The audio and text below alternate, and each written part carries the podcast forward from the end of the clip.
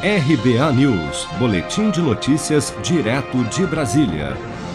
Em depoimento à CPI da Covid no Senado nesta quarta-feira, a diretora técnica da Precisa Medicamentos, Emanuela Medrades, apresentou uma versão que contradiz a denúncia do deputado federal Luiz Miranda e de seu irmão Luiz Ricardo Miranda, que é coordenador de importação do Ministério da Saúde, sobre o envio da primeira proforma invoice, fatura provisória e sem valor comercial para importação de produtos ao Ministério da Saúde para o contrato da compra da vacina Covaxin pelo governo.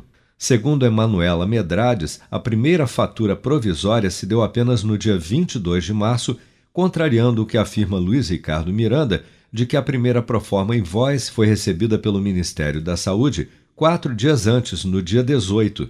Naquela semana, porém, antes de estourarem denúncias de supostas irregularidades no contrato, a própria Manuela Medrades afirmou em audiência pública no Senado sobre vacinas que havia enviado a documentação relativa à compra da Covaxin no dia 18 de março, uma quinta-feira, como apontado pelos irmãos Miranda em sua denúncia. Vamos relembrar. Estamos usufruindo da RDC 476 para poder importar essa, esse produto em caráter excepcional. Inclusive, na quinta-feira passada, nós fizemos o pedido, encaminhamos as invoices, alguns documentos, temos alguns documentos para serem retransmitidos ao pessoal do DIMP e estão todos super solícitos nos atendendo de uma forma é, pensando realmente na urgência que o assunto demanda.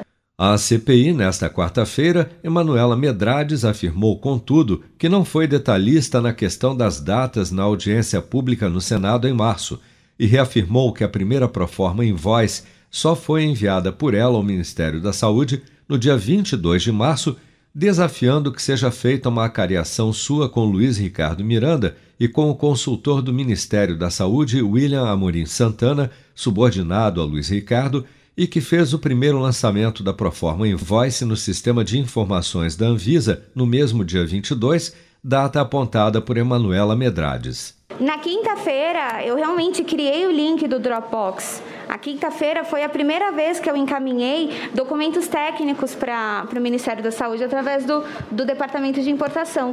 Mas ainda assim, eu já disse aqui, eu não fui detalhista nas questões das datas, eu não fui. E eu já provei que esse documento não estava com o Ministério no dia 18.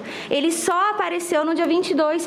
E mais uma vez, eu desafio o William Amorim e o Luiz Ricardo a demonstrarem o contrário. Porque eu provei e eu provo quantas vezes for necessário. Tida como a mais cara entre as vacinas negociadas pelo governo federal contra a Covid-19, o contrato no valor de 1 bilhão e 600 milhões de reais para a aquisição de 20 milhões de doses da Covaxin é alvo de investigação pelo Ministério Público Federal por suspeita de superfaturamento e está atualmente suspenso pelo governo federal para análise dos seus termos pela Controladoria Geral da União. Seja para conquistar sonhos ou estar seguro em caso de imprevistos, conte com a poupança do Sicredi. A gente trabalha para cuidar de você, da sua família e proteger as suas conquistas. Se puder, comece a poupar hoje mesmo. Procure a agência Sicredi mais próxima e abra sua poupança. Sicredi, gente que coopera cresce com produção de Bárbara Couto, de Brasília, Flávio Carpes.